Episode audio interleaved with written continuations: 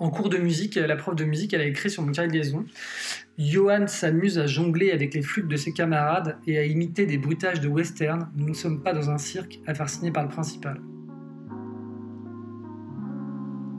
Euh, lâchez pas vos convictions parce que euh, les gens, eux, ils feront pas l'effort pour vous.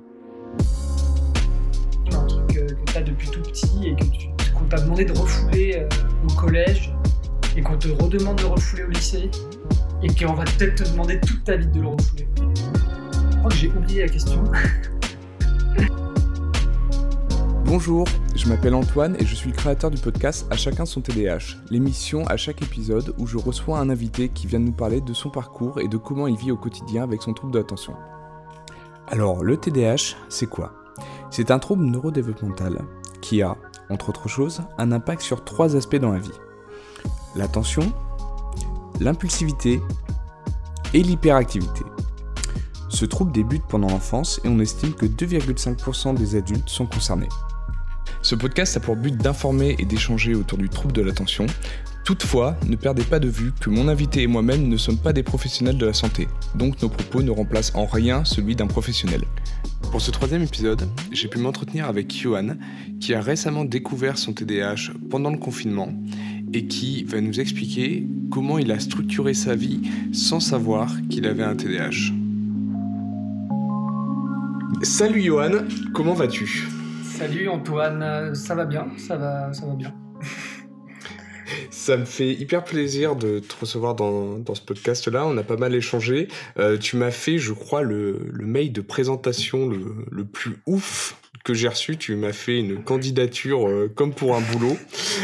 Euh, j'ai halluciné en, en, lisant ça, en lisant ton parcours, parce qu'on va, on va, on va en parler durant cet épisode, mais on a un peu le, euh, sur certains aspects, on a un peu le même parcours, on a le même âge. Est-ce que tu, du coup, tu pourrais te, te présenter pour, pour les gens qui nous écoutent?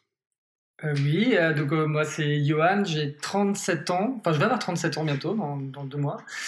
Et euh, j'habite en Bretagne, euh, près de Rennes. Et voilà, je suis papa d'une petite de 4 ans et je vis avec euh, la maman. quoi dire d'autre? Et oui, bah, j'ai une particularité, c'est que j'ai comme métier, même si ça ne me définit pas entièrement, je suis magicien de métier. Je suis illusionniste c'est mon métier à temps plein depuis 15-16 ans. Ouais. Alors d'ailleurs, euh, petit euh, petit teaser pour les auditeurs, euh, restez jusqu'à la fin de cet épisode. Il y aura il y aura une surprise par rapport à la magie, mais voilà, je j'en dis pas plus pour l'instant. Est-ce que du coup, tu peux nous tu peux expliquer un peu comment comment s'est passé comment s'est passé un peu, je dirais ton ton, parcours, ton enfance euh, par rapport au, TDAH, euh, ça se passait, euh, ça se passait bien pour toi à l'école T'avais, tu, tu, très vite, tu as senti que tu avais des difficultés Comment ça s'est passé? Mmh. Ça dépend des périodes. Hein. On va dire l'enfance vraiment heureuse. Je veux dire, il n'y a, pas de problème. J'adore jouer, j'adore, j'adore. finalement, bizarrement, j'adore apprendre. Peut-être pas euh, de manière scolaire, mais j'adore apprendre. T'es pas le seul, hein. Euh, on est, euh, ça, c'est un vrai point des TDAH, ouais. Ouais, bien sûr. Et dans, dans, cette personnalité-là, bah, moi, l'école maternelle, bon, j'ai quelques, quelques vagues souvenirs, pas beaucoup non plus, mais l'école primaire était au top, quoi. Parce qu'on me demande de jouer, on me demande d'être d'être d'être curieux, d'être réactif. Mhm. J'étais à fond, quoi, à fond, à fond sur tout. Et puis, le nombre de fois je suis arrivé euh, bah, après la récré où j'étais en sueur. J'avais fait euh, quand je faisais une heure de foot, mais c'était une heure de foot à donf, quoi. Pas du tout, euh, pas du tout mesuré. D'ailleurs, dans ton, dans ton mail d'introduction, tu m'avais dit d'ailleurs euh, que j'avais j'avais relevé cette phrase qui est, qui est ouf parce que je, elle, fait, elle fait vraiment écho euh, à ce que j'ai pu vivre. Tu, tu avais écrit je, je, euh, je, comprenais pas pourquoi on pouvait pas seulement jouer, qu'il fallait parfois travailler. Je trouve que cette phrase est, est folle. Ouais, bah c'est exactement ça. Mais, mais c'est drôle parce que les, les phrases que j'ai comme ça qui sortent, elles viennent pas de je, les ai écrites, euh, j'ai écrit ce que, tu as reçu par mail, c'est parce que quand j'ai été voir pour la première fois de ma vie un psy euh, euh, qui était spécialisé TDAH, il m'avait demandé d'écrire mon parcours. Donc du coup, j'ai mis les mots que je mets habituellement. Et, ça, ça en fait partie. Je, me suis dit, mais à l'école primaire, on me demande de, finalement de plus jouer. Enfin, on apprend des choses, mais il y a, le, cadre est quand même, euh, c'est une seule maîtresse euh, qui apprend quand même à nous, à, nous connaître sur l'année. Euh, avec quand même beaucoup plus d'heures qu'un prof de maths au collège, ce qui fait que bah, il fait avec les personnalités de chacun et puis et puis en, primaire on, juge beaucoup moins en fait les enfants j'ai l'impression sur, la, voilà on leur demande de d'être quand même cohérent et d'être un minimum sérieux à des instants T, mais sinon dans l'ensemble, il y a quand même une forme de liberté, et puis, puis il y a le défouloir de la récréation, donc euh, ça c'est bien, on se dépense, et puis après quand on revient, bah, on arrive à être reconcentré, parce qu'on est complètement épuisé de... C'est l'inverse en fait, on n'arrive pas à épuiser après la récré, enfin pour moi ça fonctionnait comme une sorte de bah, shoot de dopamine, et puis boum, après t'es concentré. Et euh, donc, du coup, primaire, pour revenir à ça, euh, primaire au top. Et c'est là où la problématique est en arrivant en sixième. Parce qu'en sixième, euh, bah, en sixième, on demande réellement de, de, travailler parce qu'on apprend quand même beaucoup plus de choses et il y a plein de matières, euh, il y a un peu plus d'autonomie. Donc, euh, donc tout. Bah, moi, j'ai, en, en, récré, bah, il y a beaucoup moins de, de, matchs de foot et de basket. Il y en a quand même beaucoup moins. Il y en a un peu, mais c'était des fois un peu mal vu d'aller, d'aller jouer comme d'aller jouer comme en primaire alors que bah il y a des filles, il euh, faut parler aux filles, il faut avoir un, groupe, euh, tout le monde n'est pas ami, il y a des clans. C'est déjà du réseautage, tu vois, c'est déjà une extension du travail. Quoi. Exactement, du réseautage, et après on te demande d'être euh, bah, d'être sérieux. Et là, là ça, a été, ça a été compliqué. Quoi. Là, là j'ai eu le début en fait de toutes les appréciations que j'ai relues sur mes bulletins qui sont juste une caricature de, de TDAH, c'est-à-dire euh, bavardage, problème de concentration, euh, irrégularité, euh, doit se mettre à travailler.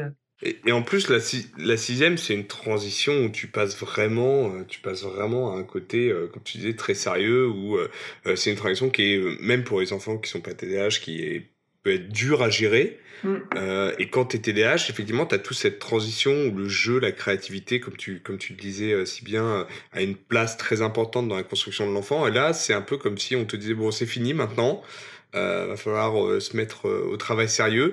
C'est vraiment un travail d'adaptation qui n'est qui est pas évident. Mm. Oui, parce que c'est commun, tu as raison de souligner, hein. moi je dis toujours, c'est commun à tout le monde, mais, mais avec un TDAH, je pense que c'est flagrant, quoi. C'est un truc, c'est pas tu vois, tout le monde a pu avoir des, bavardages dissipés euh, dans, dans, ses bulletins. Tout le monde, je pense, a eu ça au moins une ou deux fois. Mais quand tu as ça tout, tout, le temps, à tous les trimestres, et que tu as une, irrégularité en fonction des professeurs qui passent de, de 4, 6 de moyenne à 16 dans une matière euh, sur un trimestre, bah, il y a un truc, quoi. Il y a un problème d'apprentissage, il y, a quelque chose. Ouais. Et... On pourrait presque dire que la, la, la, la récré, après ce qui devient euh, dans le monde dans le monde adulte, la, la, la pause, la pause clope, elle est chez un TDAH, on va dire indispensable. Tu vois, elle est pas, vitale. elle est pas négligeable. Elle est vitale, ouais. As raison, c'est encore mieux. Elle est vitale. tu peux pas faire sans. C'est le mot que j'utilise quand, pour des fois, pour exprimer euh, des choses. Je disais, bah moi, c'était vital. Et puis, euh, je, je, dis, tu vas un peu fort parce que des fois, j'aime bien aussi. Euh, un peu excessif des fois. Dans pas, enfin, pas totalement excessif, mais voilà, je parlais avec beaucoup, d'émotionnel, c'est un peu mon truc. Alors, ça me joue des tours de temps en temps, mais du coup, je dis souvent vital. Et, euh, là, c'était vraiment le cas. Euh, il, me manquait quelque chose en sixième. Il y avait un, truc, je pouvais plus. On m'avait enlevé le fait de jouer, il fallait que je sois sérieux. Donc, c'est peut-être pour ça aussi que je suis allé euh, vers d'autres choses, que je me suis intéressé au jonglage, que je que j'ai commencé à, voilà, j'étais dans une sorte de club de jonglage en, sixième et je me suis mis à la magie à ce moment-là et à fond quoi. Et donc je faisais de la magie en bah, quand j'étais collé, euh, quand j'étais en colle, je faisais de la magie aux, surveillants. C'était venu un copain d'ailleurs. Après je l'ai revu, hein, je l'ai revu à Rennes dans des concerts et tout. Il me demandait, voilà, ça marche bien le boulot? Donc euh, il me suit un peu. Et, ça, c'est ça, c'est important. Euh, je pense que le, c'est un un prémisse, c'est que du coup, j'étais, je me suis mis un peu en avant avec la magie et, et j'ai vu tout de suite le regard un peu changer. Et, euh, et ça a permis de bah, faire, plus d'amis. Et euh, c'était un peu un échappatoire en fait, parce que je voyais bien qu'il y avait des problèmes euh, déjà un peu attentionnels. Euh, je ne l'exprimais pas comme ça, mais je voyais bien qu'il y avait des problèmes d'apprentissage. J'arrivais pas à travailler. C'était, je feintais tout le temps. J'étais prêt à feinter, à trouver n'importe quelle stratégie bien plus, qui me demandait bien plus d'efforts que le fait juste de, de finir mon exercice. C'est ça qui est dingue. De s'y mettre, ouais. C'est ça qui est dingue, ouais. Et, et donc, euh, la, la- la grosse transition, c'est que euh, là, là, ça commençait un peu à sombrer. Donc, il y a eu un problème. Autant sixième, cinquième, je tenais encore un peu le coup. Mais quatrième, euh, il y avait redoublement, quoi. Et là, redoublement, bah, tu prends une claque, tu te dis, ah bah non, je redouble, quoi. Je, je- je- là, j'ai la preuve que je ne suis pas intelligent. C'était un peu ça.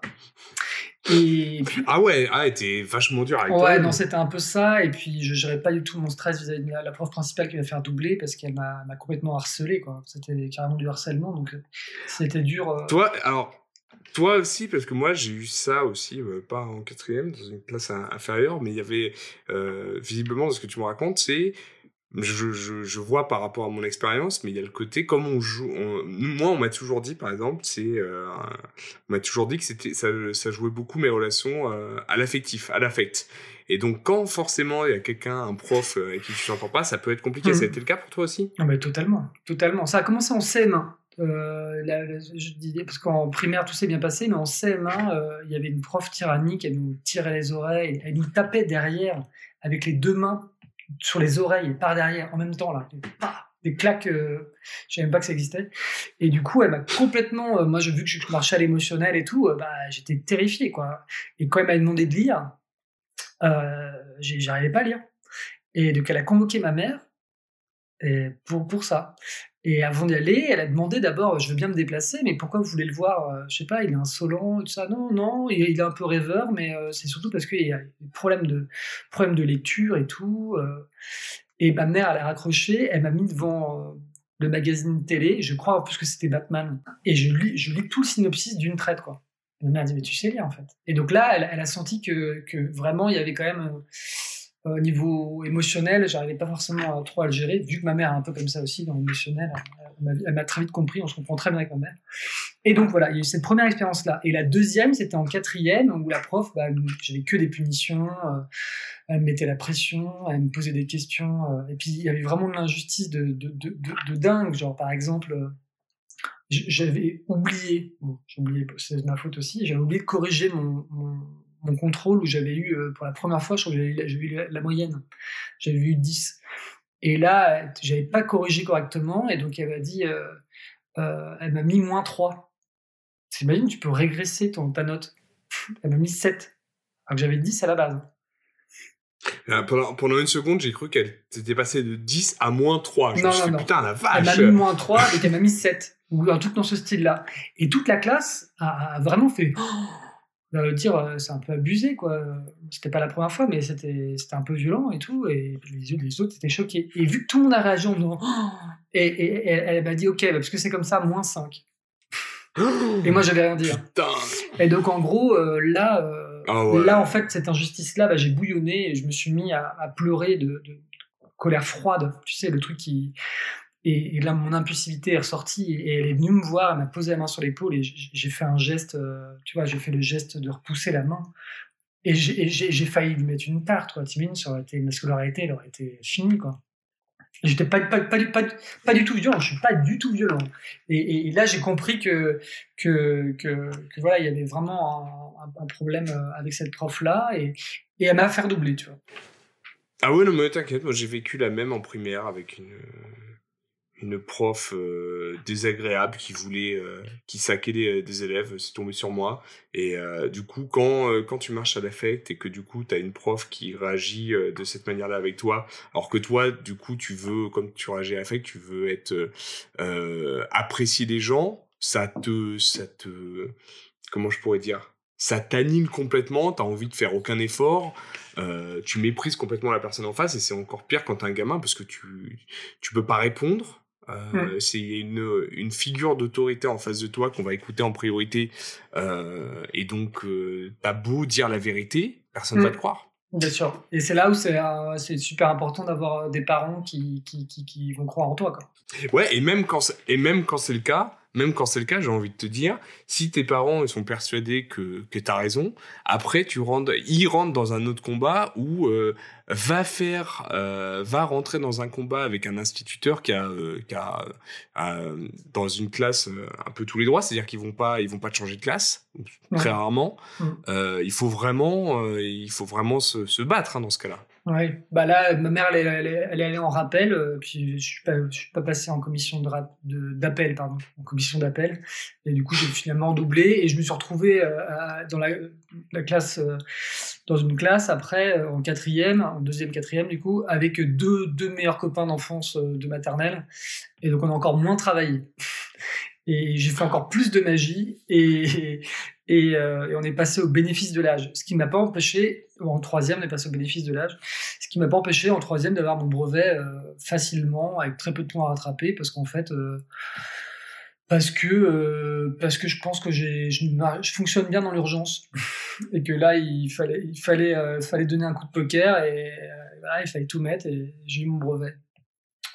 J'en profite, promis, je fais une parenthèse qui sera vraiment une parenthèse, parce que tu, tu, tu l'as mentionné, j'en profite pour euh, saluer, pour faire ouais, un, espèce de salut généralisé à tous les, euh, tous les parents, comme euh, visiblement comme, les tiens, et comme ceux que j'ai connus aussi dans, dans, mon entourage, qui sont pas lâchés, se sont battus en fait pour, mmh. pour leurs gamins quitte à, à, aller en appel, quitte à se battre, à dire moi je voilà, mmh. je, je sais je sais ce qu'il en est, je sais que la personne que mmh. dont vous parlez, cette professeure, euh, je sais qu'elle se comporte pas bien, qu'elle a pas compris, mmh. euh, parce que euh, c'est souvent facile de lâcher, euh, de dire, euh, de, de, lâcher devant une figure d'autorité qui est, qui est un professeur. Donc ouais, c'est quand même pour tous, s'il y a des parents qui qui m'écoutent, ouais, c'est vraiment euh, de toute façon, il n'y a pas de secret. Hein, faut... Quand vous avez des gens qui comprennent pas, parce que c'est quand même un trouble qui est difficile à comprendre, faut le dire, euh, surtout lâchez pas, quoi. Et euh, lâchez pas vos convictions, parce que euh, les gens, eux, ils feront pas l'effort pour vous. Mais bon, du coup, ça t'a réussi. Passer entre les mailles du filet, ouais. Ouais, quand même. Ouais, voilà. Ouais, quand même, je me suis, je me suis bien sorti, euh, ça, ça va. Après, c'était pas forcément simple tout le temps, mais dans l'ensemble, ça va, parce que je suis allé en seconde.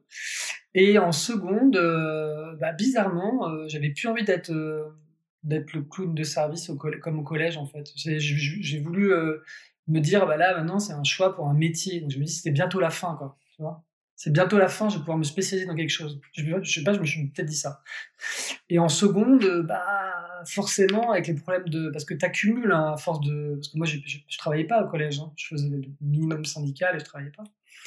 Et euh, donc des gros problèmes de méthodologie et tout ça. Hein. Tu sais, tu t'accumules des erreurs de syntaxe, de grammaire, des trucs. Euh, tu, tu galères un peu en seconde. Hein. Puis t'es pas rapide. Moi, à, à, écrire, je peux pas suivre le cours et écrire en même temps. C'est pas possible. J'arrive pas. Donc, ah oui, c'est vrai, c'est vrai, c'est vrai qu'il y avait ça aussi. Où, moi, je relisais mes, mes, notes et je fais, bah, je sais pas ce que j'ai écrit. Mais oui, mais non, c'était impossible. Et donc en seconde, bah, j'ai des notes juste, juste quoi. Et donc ils pensaient pas à redoublement, mais ils m'ont dit. Euh, et là, c'était drôle parce que convoqué par le proviseur. Et donc, euh, d'habitude, quand ma mère était convoquée, c'était pour des problèmes euh, de notes et en même temps de comportement. Et là, il n'y avait pas de comportement. On me disait, euh, bah, Johan, non, il est un, peu, bavard, mais ça va, franchement, ça va. Peut-être que j'avais plus de liberté au lycée, donc du coup, je, compensais peut-être avec plus de sport en dehors, je sais, sais pas. Enfin, c'était une période où. Et je commençais les spectacles en plus. Oui, je commençais les spectacles, donc ça me canalisait. J'avais, euh, voilà. De toute façon, je faisais acte de présence au lycée, donc j'étais plutôt, voilà. Je suivais, je suivais à peu près les cours. Et, euh, et le proviseur a dit Bon, Johan, qu'est-ce que tu aimes faire et tout? Et moi, je dis bah, J'aime la magie, le jonglage, euh, le skateboard, le basket. Et là, et là il t'a dit STT. Ah, ah, oui, bah, sciences techniques et tertiaires. Non, il n'a pas dit ça, il a dit Ah, c'est bien et tout. Mais bon, euh, tu sais, le spectacle, euh, c'est pas vraiment, euh, c'est un métier, c'est un métier compliqué, très peu d'élus et tout. Donc on va revenir un peu à, ton, à tes choix et tout. Vu que tu es pas mal à l'aise à l'oral, bon, des branches, il y a une branche à action communication, du STT, sciences techniques et tertiaires, qui pourrait te convenir. Et sinon, si tu travailles vraiment, tu pourrais aller en, sinon en, en, en ES, économique et social.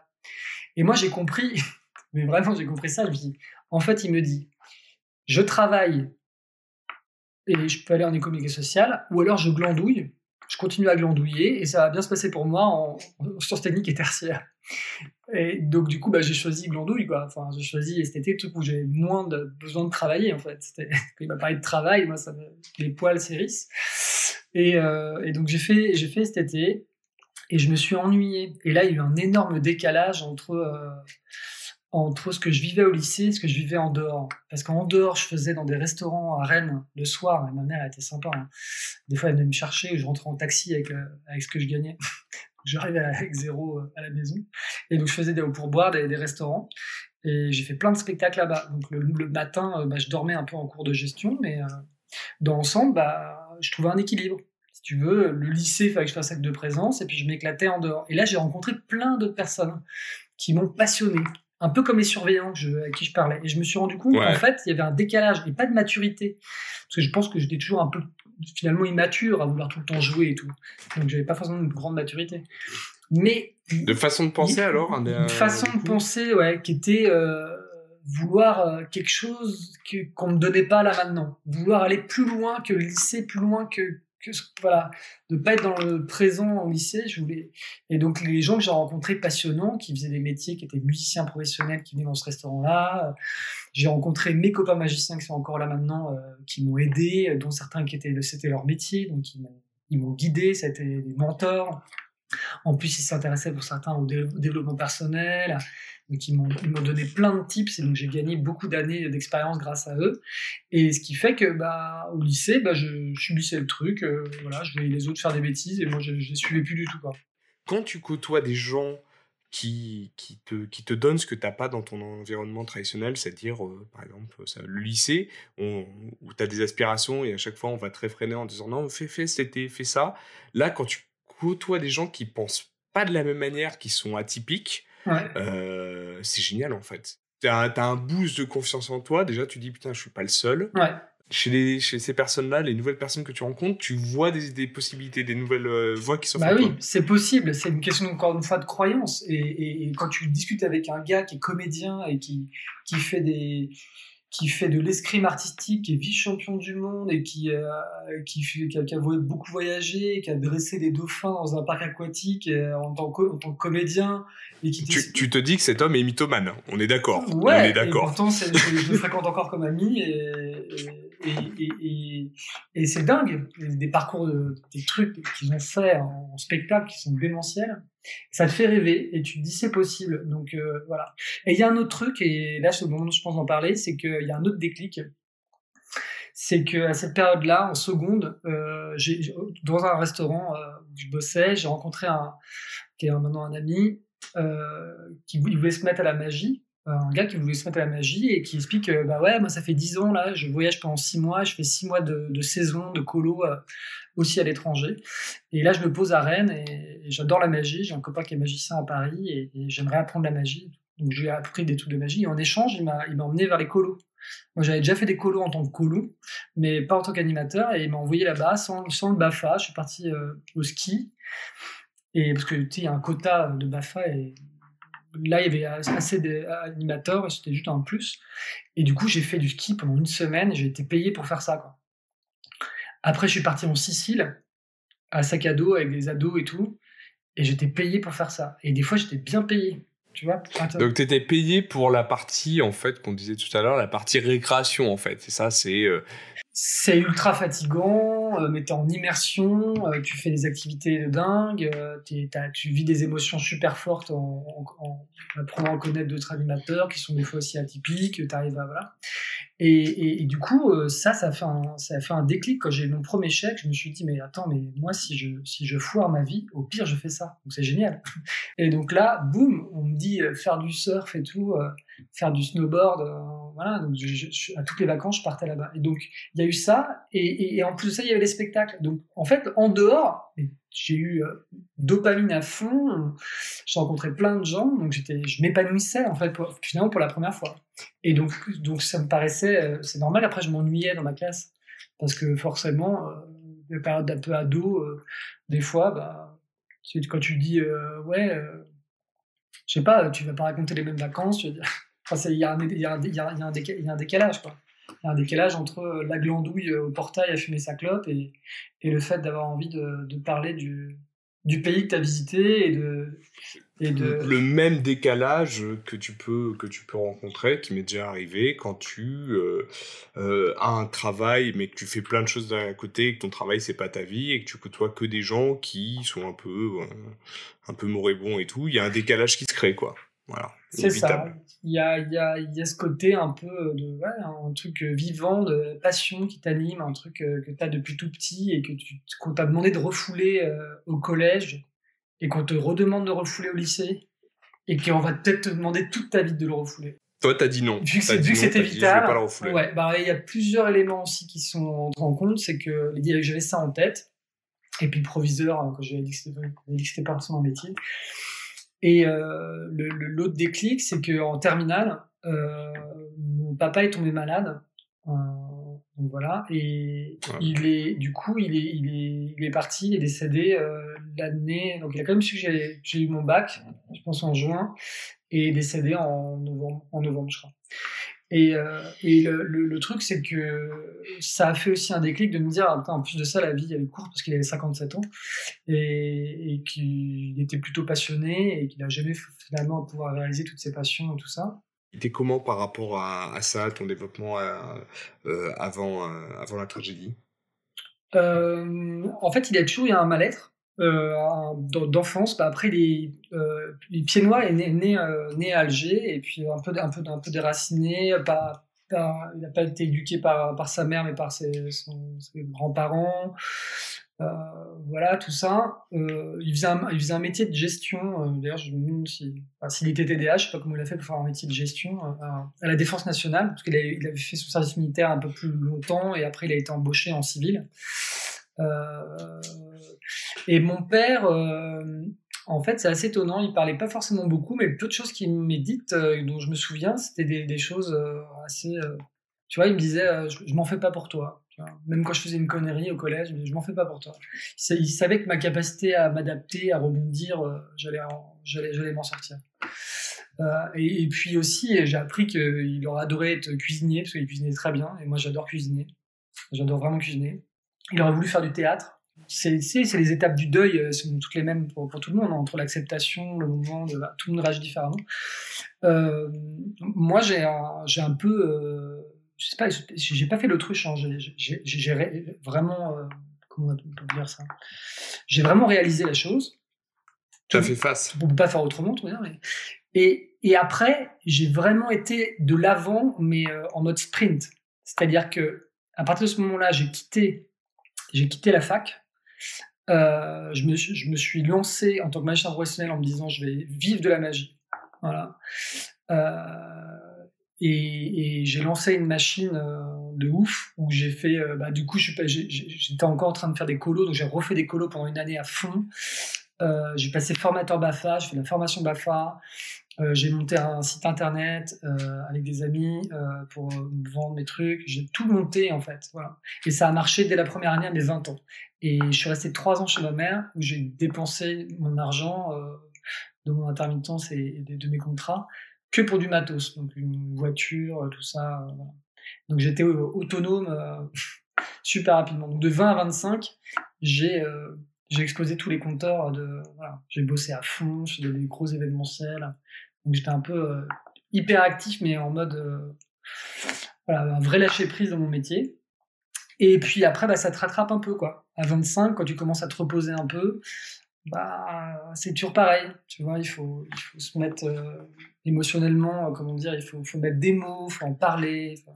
Donc euh, voilà, j'ai beaucoup euh, été en introspection avec ça. Et puis maintenant, j'ai aucun problème de parler de mon père et du, de, de, mon vécu et de ce que j'ai vécu quand j'avais 19 ans. j'ai l'impression que ça fait, il y a une espèce de résonance chez les gens qui sont, qui sont passionnés, donc souvent c'est les gens qui ont un TDAH, qui ont connu des gens qui sont pas allés au bout, qui n'ont pas pu souvent aller au bout, tu vois, de... Euh, tu parlais de ton père avec la cuisine, alors je connais, je connais pas, euh, euh, je connais pas, mais il y a souvent, il y a souvent ça. Moi, genre, je le dis pas forcément, mais quand je vois des gens qui ont une passion et qui n'osent pas, ça me, tu vois, ça me fait mal au cœur parce qu'il leur manque, euh, il leur manque, euh, je sais pas, un peu d'abnégation, un peu de courage, le fait de s'affranchir aussi pour, mmh. pour vraiment réussir. Et, et c'est, c'est un truc qui, qui fait, qui fait qui fait résonance, bah, l'effort, il est aussi l'effort mental, c'est de se dire, ok, si je tente de vivre de, de, d'un truc un peu atypique, Qu'est-ce qui se passe si j'échoue? Ça va être le regard des autres, le regard sur soi. Moi, j'avais la solution d'être, euh, de faire des colos et de, de, faire ça, et j'adorais ça, et d'être payé pour faire ça. Donc, ça m'a donné une force aussi. Donc, c'est, c'est, c'est mettre dans son environnement, en fait, de, dire, comment on appelle ça, cet optim... On dit l'optimisme est de, le pessimisme est de nature, l'optimisme est de volonté. Et c'est tellement vrai. Être optimiste, ça demande des efforts le côté pessimiste, c'est facile de voir le mauvais côté des choses. De voir le beau côté des choses, ça demande des fois plus d'efforts. Parce que c'est de, comprendre, euh, oui, alors s'il se passe ça, qu'est-ce que je fais? Cette capacité d'adaptation à rebondir. moi, je pense pas avoir une bonne estime de moi-même, parce que j'ai des doutes et que j'ai toute mon enfance à penser que j'étais pas du tout intelligent et, et, avec des problèmes de concentration, forcément. Mais j'ai toujours une bonne confiance en moi, parce que j'arrivais toujours à rebondir sur mes, sur mes pattes, quoi. J'arrivais toujours à, à, à bluffer. C'est vrai, le bluff, j'ai même pas besoin d'être magicien pour savoir bluffer. Hein. J'ai toujours été comme ça, en fait. Comme si j'avais, euh, toutes, mes, toutes les fois j'avais compensé, j'avais réussi à trouver des, des stratégies, quoi dire s'il si, se passe ça, si je me fais griller parce que j'ai pas travaillé mon exercice. Euh, euh tu vois c'est, Ouais, je vois tout à fait. Je, suis nul en bluff, mais moi, c'est plus sur. Euh, sur euh, la, la, la, réactivité, la punchline, le bon mot. Ouais, le bon mot, le truc qui fait que ça va rassurer tes parents en deux secondes, même si t'as fait, un avertissement, tu vois. J'ai l'impression que tu as, euh, au travers de ton métier et même euh, de ta vie en général, tu as énormément d'amis, que ce soit dans au niveau professionnel ou, ou en général. C'est quelque chose qui t'a vraiment, qui t'a vraiment aidé dans ta vie ou même juste dans le boulot C'est surtout que je, je, rencontre beaucoup de gens avec mon métier le côté passion euh, se transmet. C'est que la personne en face, si tu lui parles avec ton avec passion, donc avec ton cœur, elle va, elle va, elle va le ressentir. Et si la personne aussi, elle parle de quelque chose, elle va toi, toi, tu vas acquiescer, ça va peut-être être un peu exagéré, mais tu vas dire, ouais, c'est génial et tout. Il va y avoir un côté bienveillant que tu vas amener tout de suite avec les gens. Et ça se transmet. Et cette bienveillance-là, si tu si es, au moins cohérent là-dessus, et donc à l'inverse de la manipulation, en fait, c'est le côté euh, dans l'instant présent, cette capacité à être dans l'instant présent euh, pleinement et parler avec ton émotionnel. Il y a une forme de justesse qui fait que, que les gens t'apprécient. T'apprécient, euh, bien sûr, ils peuvent t'apprécier parce que tu es atypique et que tu peux, que es intéressant, mais ils peuvent aussi t'apprécier parce que tu as, as, une bonne capacité à comprendre l'autre en empathie et, ça, c'est ce qui fait que tu as plus d'amis.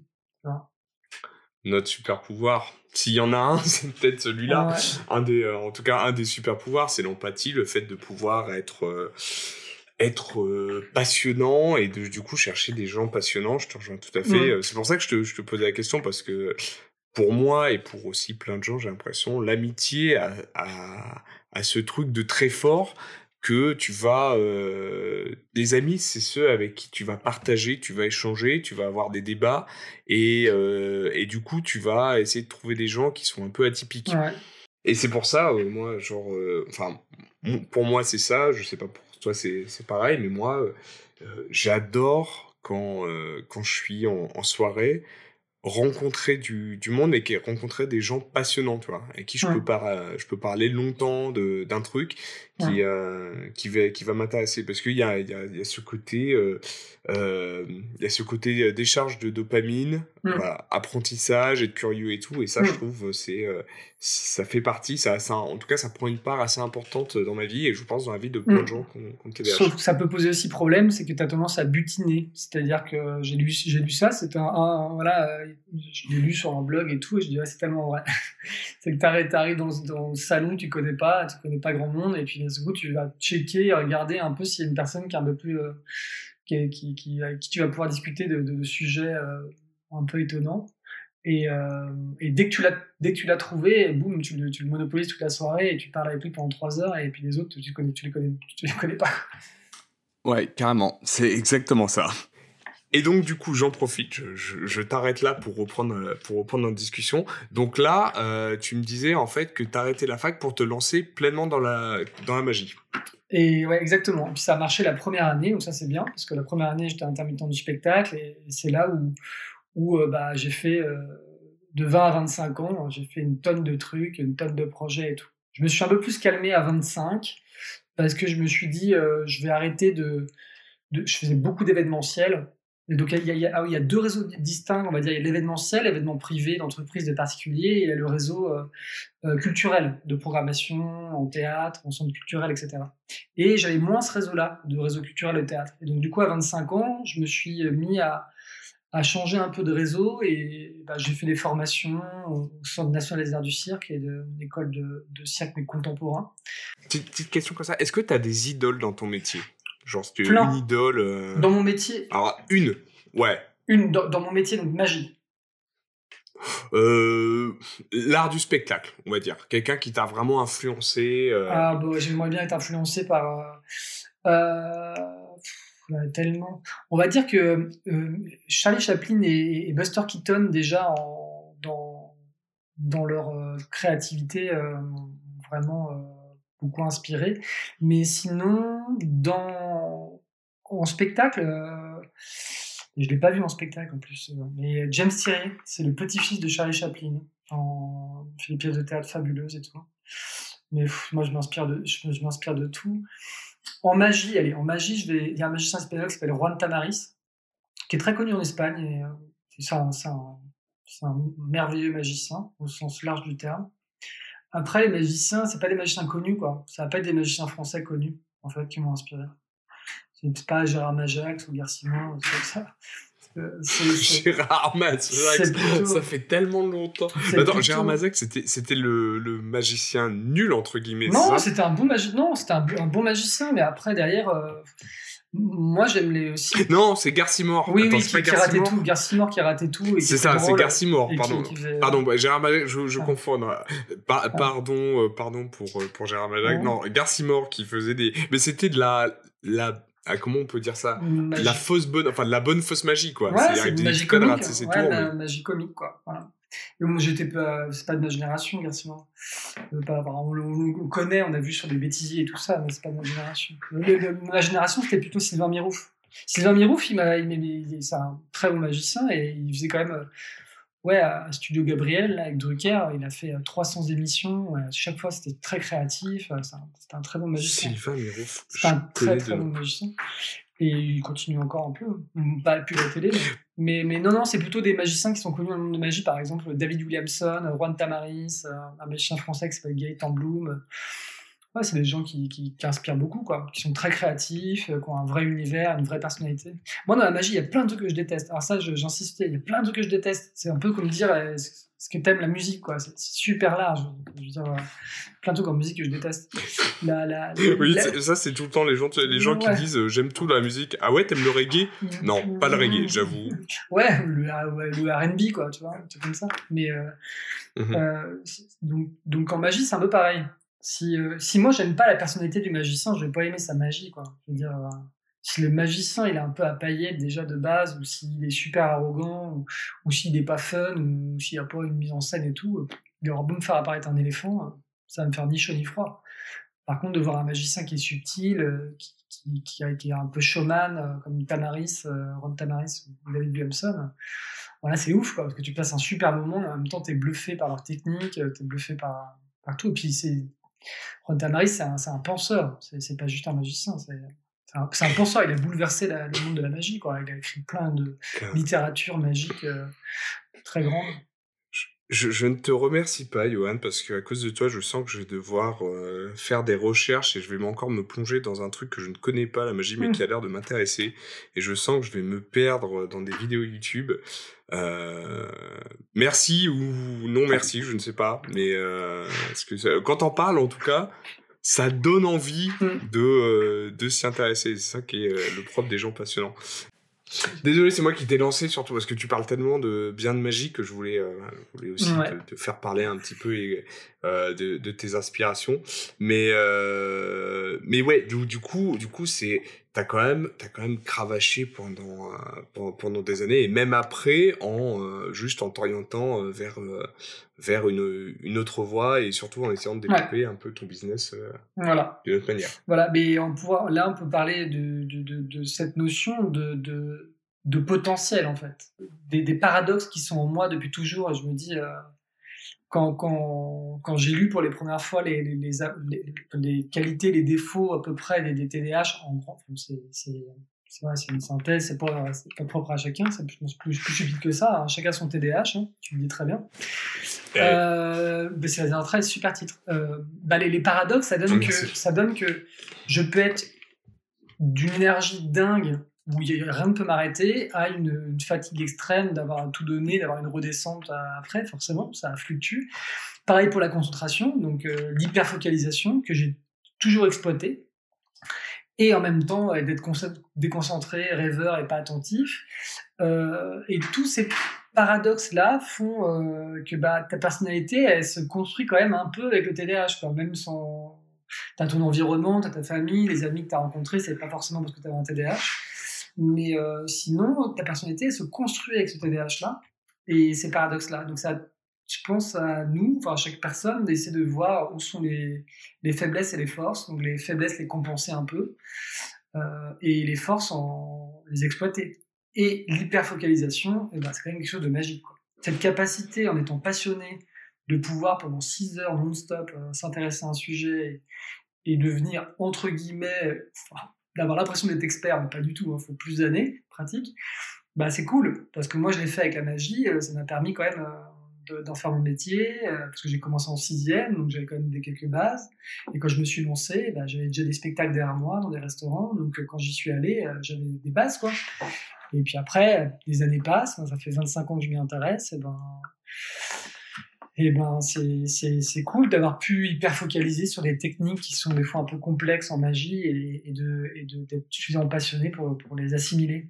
Le fait d'être passionné, en fait, euh, euh reste après, euh, après 20, 20 ans de pratique, en fait. c'est tu te lasses pas Non, non, ça fluctue. Quand c'est ton métier, au bout d'un moment, je fais pas de la magie par boulimie. Hein. Je fais plus là en ce moment de la guitare que de la magie. Je fais plus de billard que de magie. Je fais plus de cuisine que de magie en, termes d'apprentissage. De, hein. Donc euh, voilà, parce que je suis en spectacle, donc ça me permet de retravailler des choses et tout. Non, il y, y, y, a des périodes, quoi. Il y a des périodes où tu te remets à fond euh, dans les techniques de magie, après tu te remets à fond dans la mise en scène. Mais mon métier, c'est pas que d'être en spectacle, c'est aussi euh, savoir gérer mes clients de vie, des demandes de spectacle, des projets, tout ça. Il y, a ça. Ouais, la partie entrepreneur. Ouais, ouais c'est un tiers de mon temps sur scène, quoi. Les deux autres tiers, c'est soit création, soit communication, gestion. Mais Mm. Mais par contre, sur scène, tu prends toujours autant de plaisir. Ouais, sur scène, ouais, parce que c'est toujours différent. Même quand tu fais les mêmes effets, imaginons le même spectacle, t'as l'interactivité avec les gens, t'as le contexte, t'as l'adrénaline, t'as l'adrénaline qui, qui, qui, est folle, quoi. Ça te shoot en fait.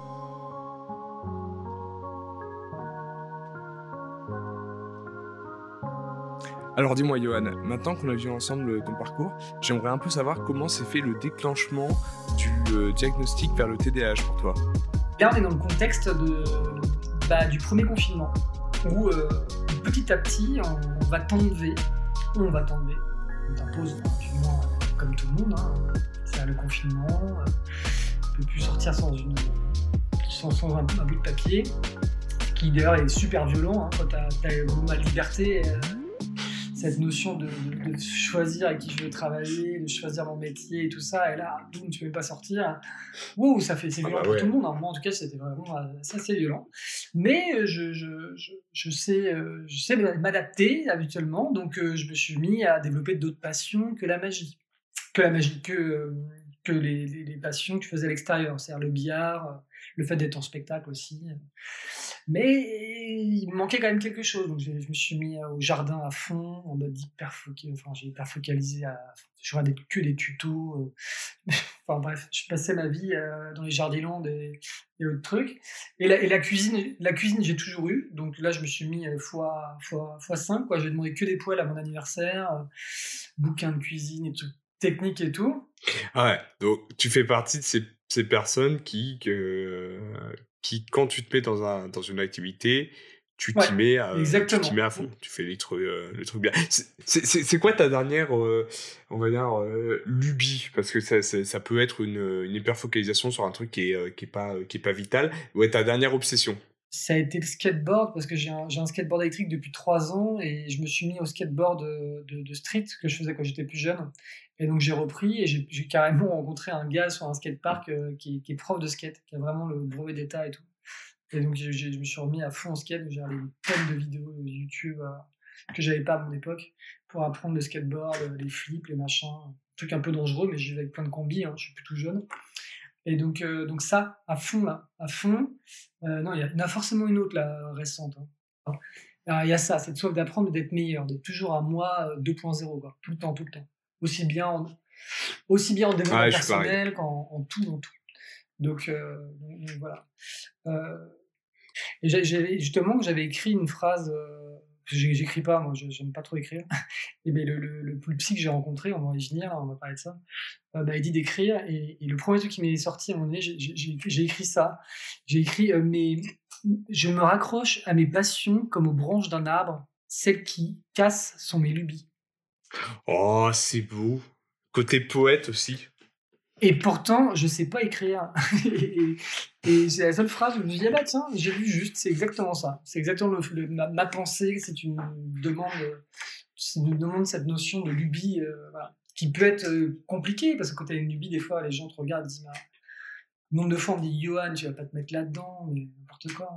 Je me suis mis au vinyle aussi, mais ça continue toujours. Euh, un, on a monté un, on a monté carrément, ah bah nous on fait pas semblant. Hein. Nous, nous, on va carrément sur scène passer des vinyles avec deux autres DJ.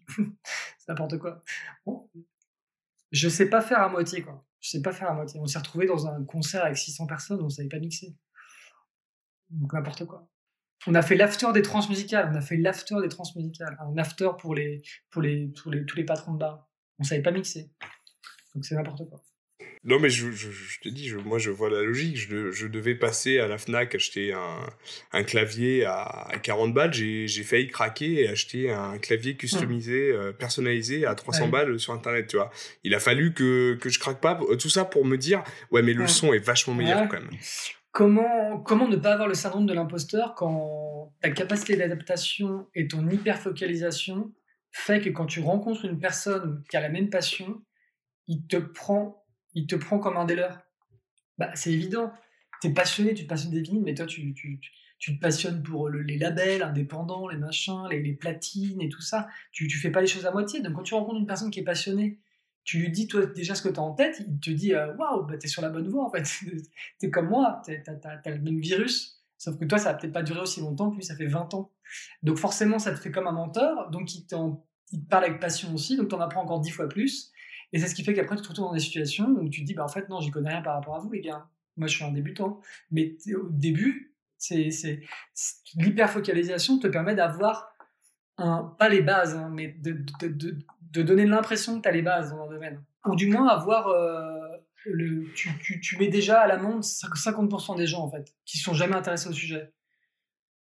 Même plus. Ah, même plus. Hein. Franchement, moi, il y a des sujets, euh, il y a des sujets où je suis capable. Je pense que tu me lâches euh, dans une soirée, je suis capable, euh, même s'il y a des gens qui bossent dans des domaines très atypiques, il y a, y a des chances que je connaisse, tu vois, que je connaisse le truc, que je parle avec la personne. Par contre, je vais dire ah non, mais ça, ça m'a intéressé pendant une semaine et j'ai lâché après. C'est ça. Mais c'est ça qui est, bah, après, bah, c'est la, la, magie du, la magie du TDAH, quoi, sur, sur certains trucs. Euh, donc voilà. Alors, qu'est-ce qui s'est passé On était sur le confinement et en fait, euh, euh, je suis allé voir mon oncle et, ma tante. Et, ma tante, bah, mon cousin, a, des problèmes d'addiction. Et donc voilà, s'il si, m'écoute, je passe le bonjour. parce que je sais qu'il regarde beaucoup de, écoute beaucoup de podcasts. Et euh, ma tante m'explique, elle me dit, je suis tombée sur une, sur une vidéo qui parle d'un humoriste qui s'appelle Ferrari quelque chose. Alors je dis Jérémy Ferrari, oui c'est ça, et il parle qu'il a des problèmes cognitifs et qui ça, à cause de ça il a eu des, des grosses addictions et que et que il a, en fait son addiction c'était des comorbidités de d'autres choses, dont un haut potentiel et autre chose. Et euh, il dit bah ok, je vais me renseigner, je vais essayer de retrouver ça à la radio à la télé, je sais plus. Je retrouve l'extrait et je lui envoie. Voilà, je lui envoie pour dire bah si ça peut aider, euh, si ça peut aider mon cousin, euh, j'envoie à ma tante. Quoi. Pas mon cousin, pas, pas mon cousin parce que je, je Mhm. un peu moins. Et, euh, et, en, et en écoutant Jérémy Ferrari, il explique qu'il a un TDAH. Il a un TDAH, il a un, un trouble anxieux et, et, un haut, et un haut potentiel. Ouais. Voilà, en gros, je crois que c'est ça. Et il explique aussi un autre truc, euh, un autre terme, le syndrome de le syndrome émotionnel, je crois, qui est lié à ceux qui ont de l'addiction. Et, euh, et, euh, je, je- et je- je tape TDAH du coup, et je tombe sur tdh.org. Je sais pas si vous voyez le site qui, est, qui, qui pique les yeux là, où tu as l'impression que tu vas pleurer tellement que les couleurs sont vives. Et rien que la première page, quand je lis ça, ça fait boum dans ma tête. Quoi. Mais c'est juste une première page. Il explique, voilà, c'est un trouble de l'attention et tout.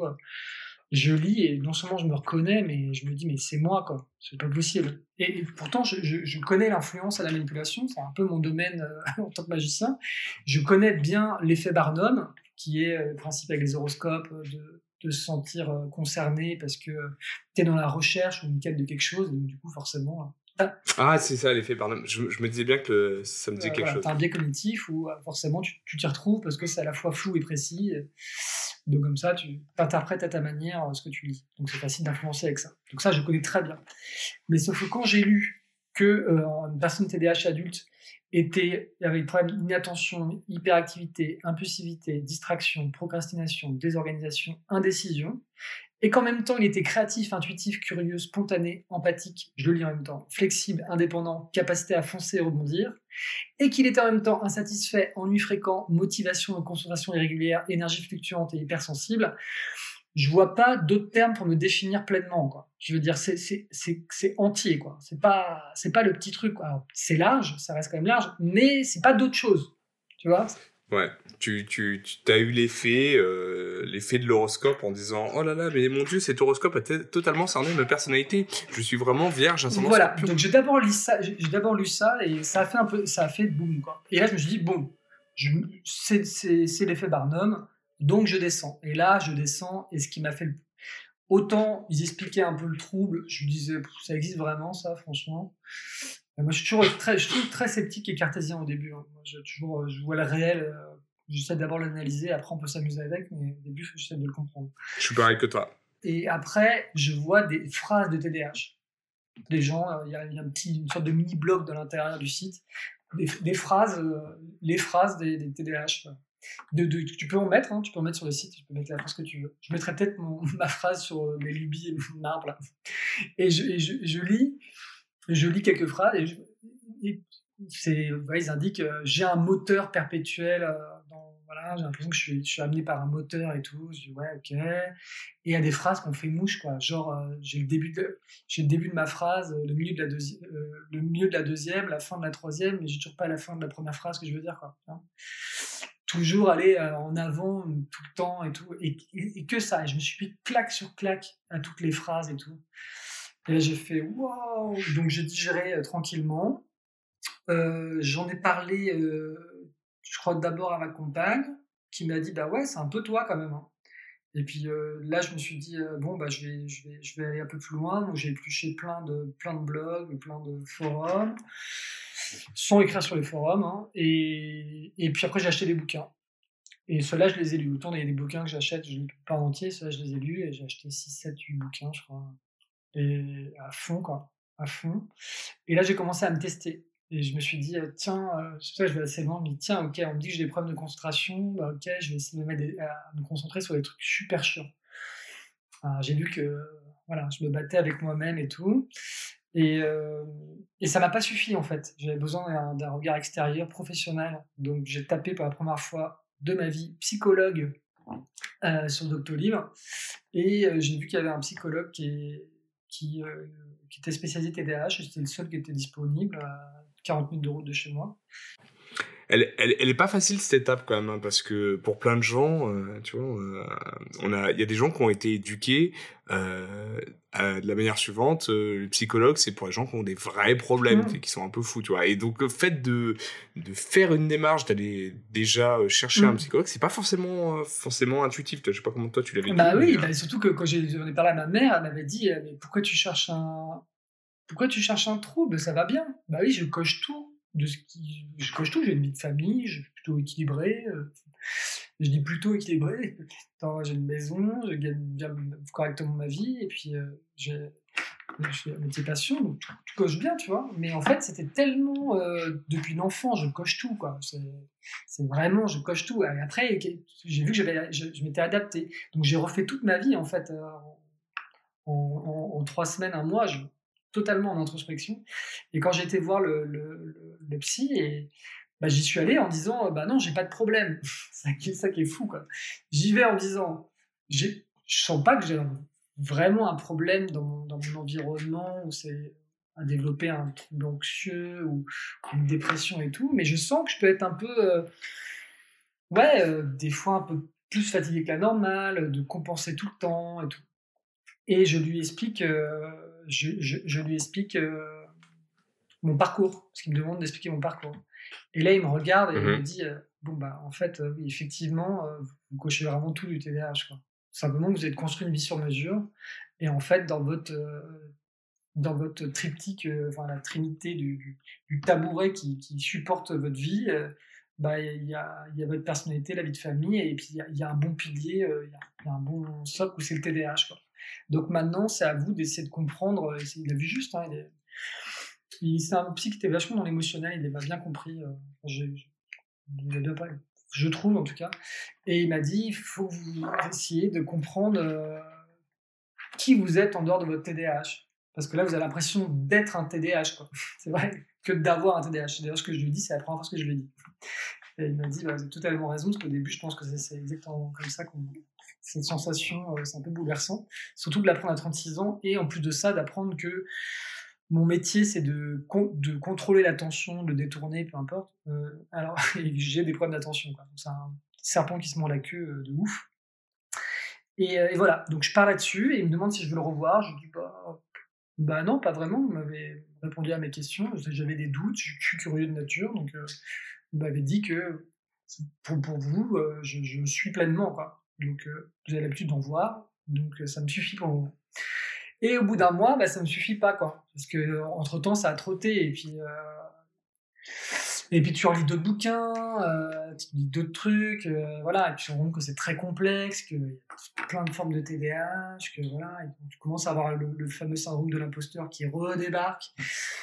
Donc, je suis retourné le voir. Je lui ai expliqué, je lui ai dit, ok, j'ai commencé, à écrire ce que vous m'avez dit, euh, développé des, de, d'efficacité de, en, en, mes journées. Enfin, j'ai fait, fait plein de choses comme ça. Je me suis mis au dessin parce que je, me suis dit, tiens, euh, qu'est-ce que. Un truc où je sens que je suis nul et qui me demande beaucoup de concentration. On m'a toujours dit que j'étais nul en dessin. Je me suis mis au dessin, j'ai acheté quatre bouquins sur le dessin et je me suis mis à fond une heure par jour, enfin, au moins une heure par jour pendant deux semaines. Je me suis rendu compte que je savais dessiner en fait. Donc euh, ça, t'enlève un peu certaines croyances et j'ai une capacité de concentration. Donc euh, voilà, et là c'est de l'hyperfocalisation en fait, quand ça m'intéresse. Et euh, tout ça, tout ça, je retourne le voir et, puis finalement, il me demande si je veux le revoir une troisième fois. Je dis non, cette fois-ci bon, c'est bon, ça suffit encore des idées qui me trottent en tête. Donc je me dis, tiens, peut-être que peut-être qu'il n'est pas compétent et qu'il a dit ce que je voulais qu'il me dise.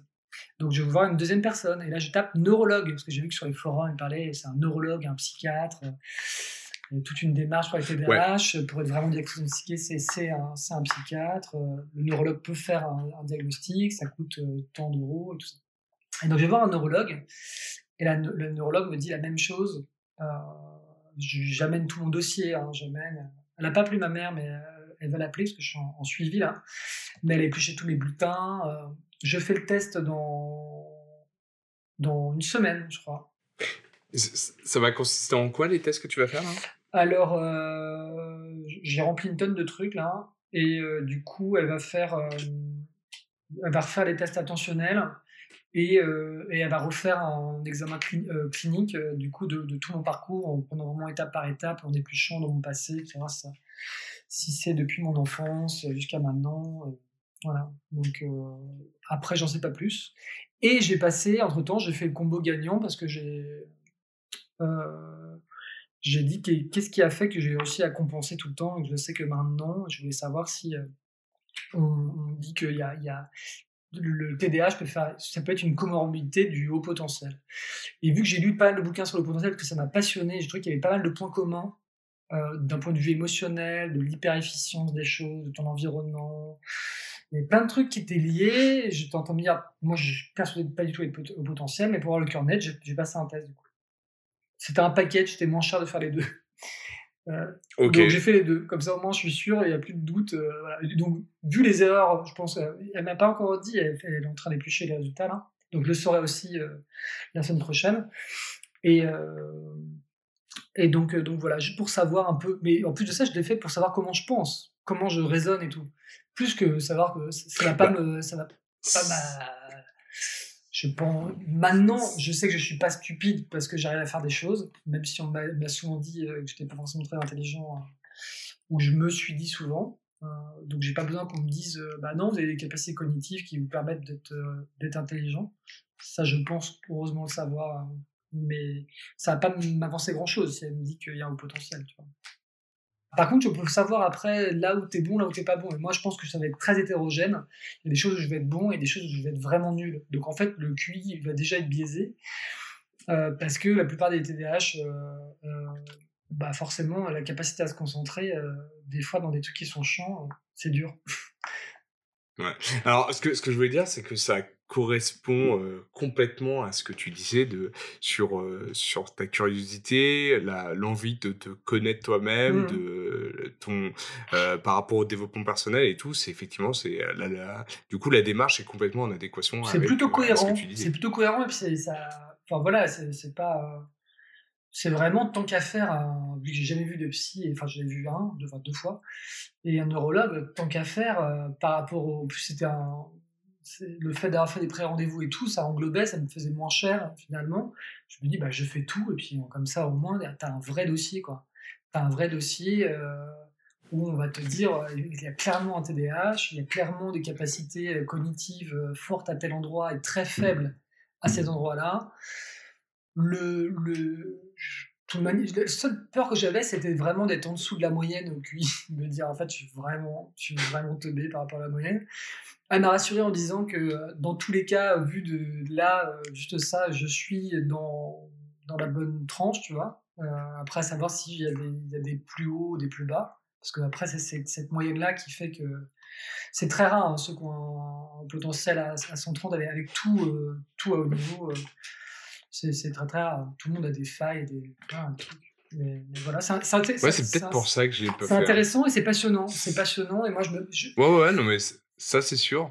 Ça, c'est sûr. Mais en vrai de vrai, c'est peut-être pour ça aussi que je l'ai pas fait, tu vois. Parce que moi, j'ai, j'aurais, il y a peut-être un peu la peur de, si tu le fais, c'est secrètement, euh, alors, c'est avec euh, le, c'est, c'est pour savoir, mais il y a aussi peut-être, euh, derrière, tu vois, il y a peut-être l'envie secrète de savoir qu'on est, on est au potentiel.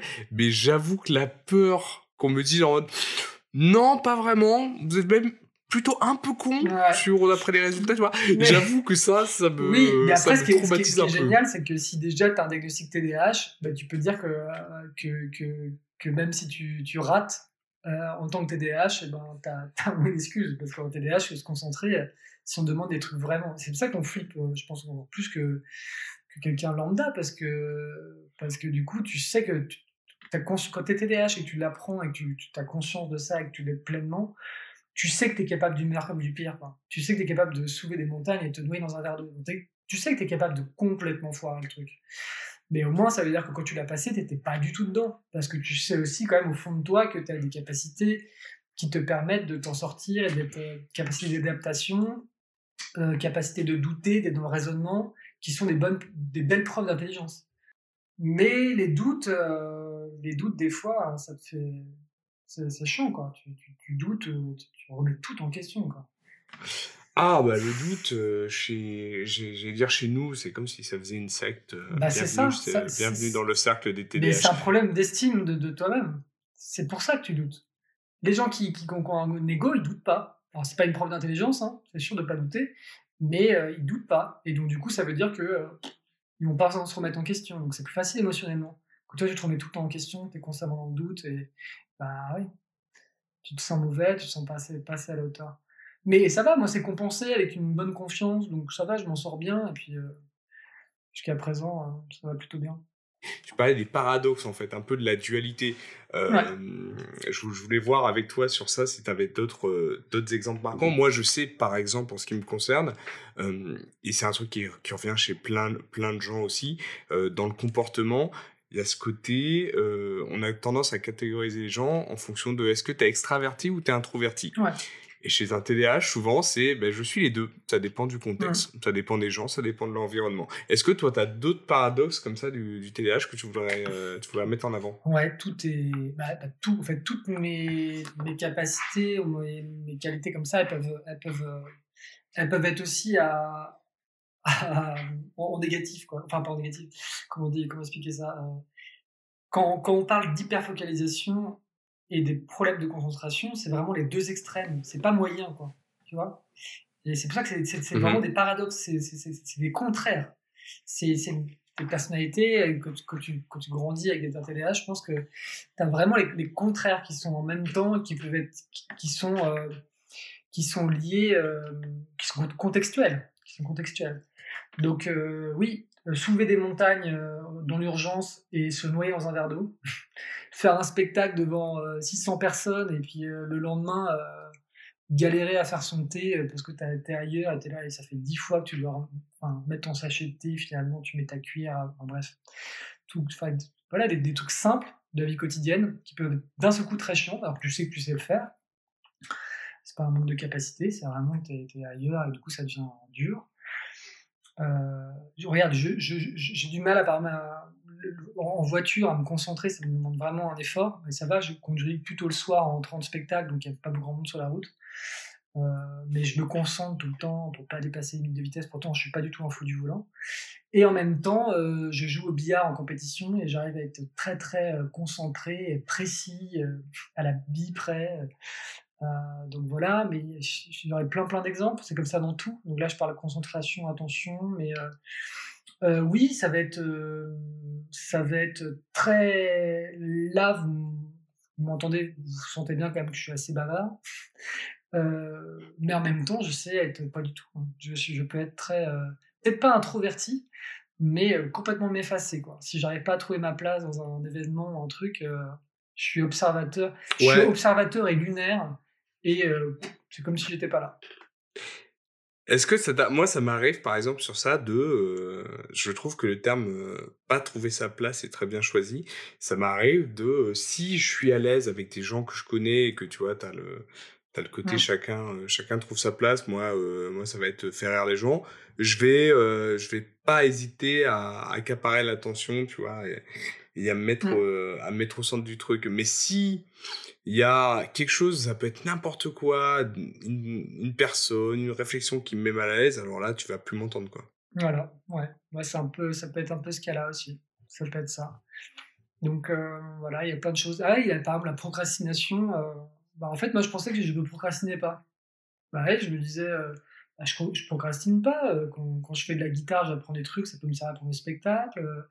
Quand, quand voilà, je fais en fait, quand tu fais d'autres choses euh, à la place de, ce que tu devrais vraiment faire et ce qui est urgent, tu procrastines.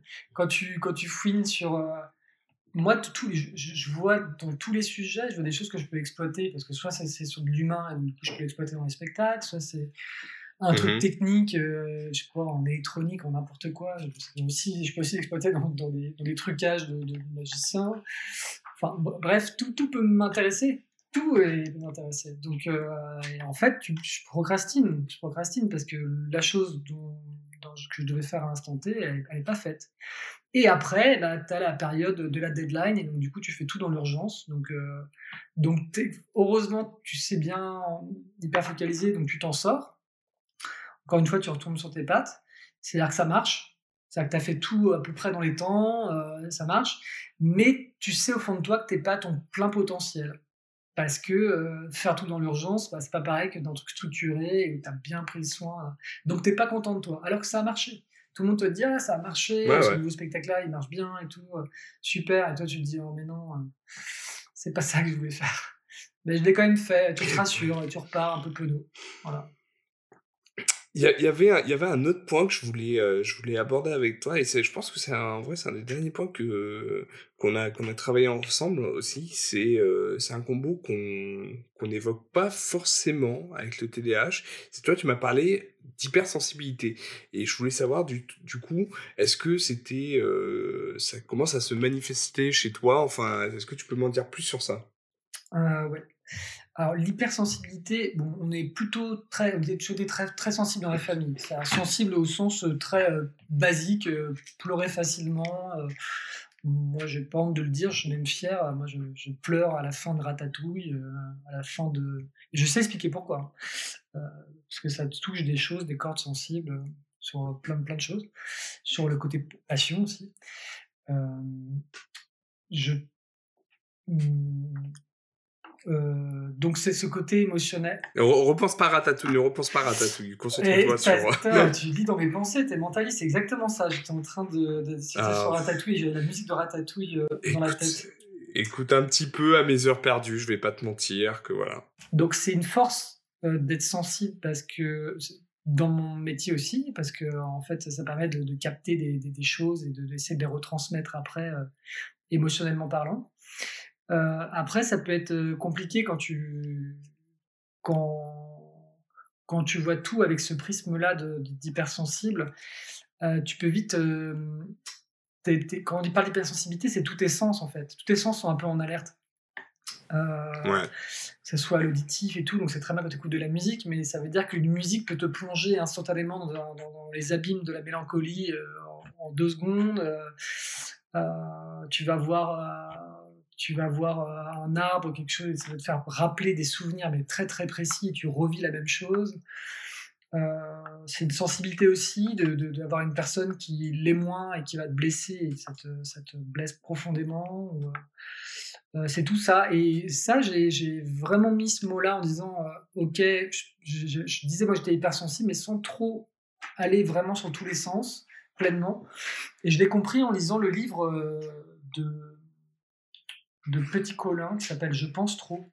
Elle parle d'hyper-efficience et ça m'a beaucoup parlé. Alors du coup, elle met un peu dans le même panier en fait euh, euh, tous ceux qui peuvent avoir des tous les neuroatypiques en fait, qui peuvent avoir aussi euh, souvent d'hypersensibilité, plus souvent que que, que, d'autres.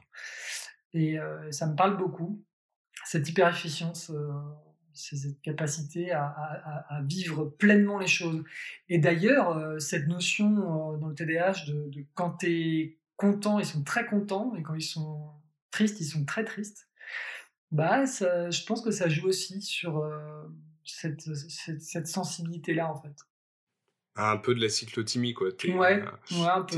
Tes, hauts sont très hauts et tes bas sont très bas. Moi, je dis, je suis, je suis la notion de bonheur. Moi, en fait, je, suis j'ai un bonheur très très fort, mais par petites touches plusieurs fois dans la journée. le bonheur, il vient pas. Ouais, pour moi, c'est c'est faire c'est faire un, plat et pile poil. je prends un exemple, j'ai fait un, poulet dimanche midi. Bah, je suis vite famille maintenant, donc. Et ben, c'est mon cinquantième poulet de cette manière-là, et c'est la première fois que je me dis waouh, c'était parfait. Et du coup, il y a une plénitude de bonheur et tout. on ne peut pas comprendre pourquoi les gens peuvent s'extasier dans une cuisson de poulet euh, technique où, euh, où, avec la sonde, il fallait que la cuisse soit à 73 degrés. Euh, parce que moi, je suis un psychopathe quand je me mets dans les trucs. Tu as, choisi le terme, c'est ouf. J'allais vraiment utiliser ce terme. C'est le terme que j'utilise, le terme de plénitude. C'est des moments de plénitude où, genre, le truc est parfait.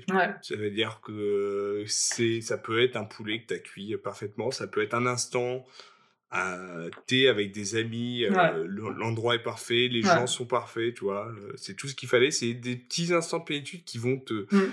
Euh, alors, je sais pas comment c'est chez les autres gens. Hein. Mais ça, c'est une sensibilité, une sensibilité à ton environnement. Si t'es dans un, dans un troquet où les lumières sont un peu trop agressives et que, et que tu sens que tu es un peu pas très bienveillant autour de toi et tout, alors bien sûr, tu vas te sentir pas forcément bien, comme tout le monde, d'accord?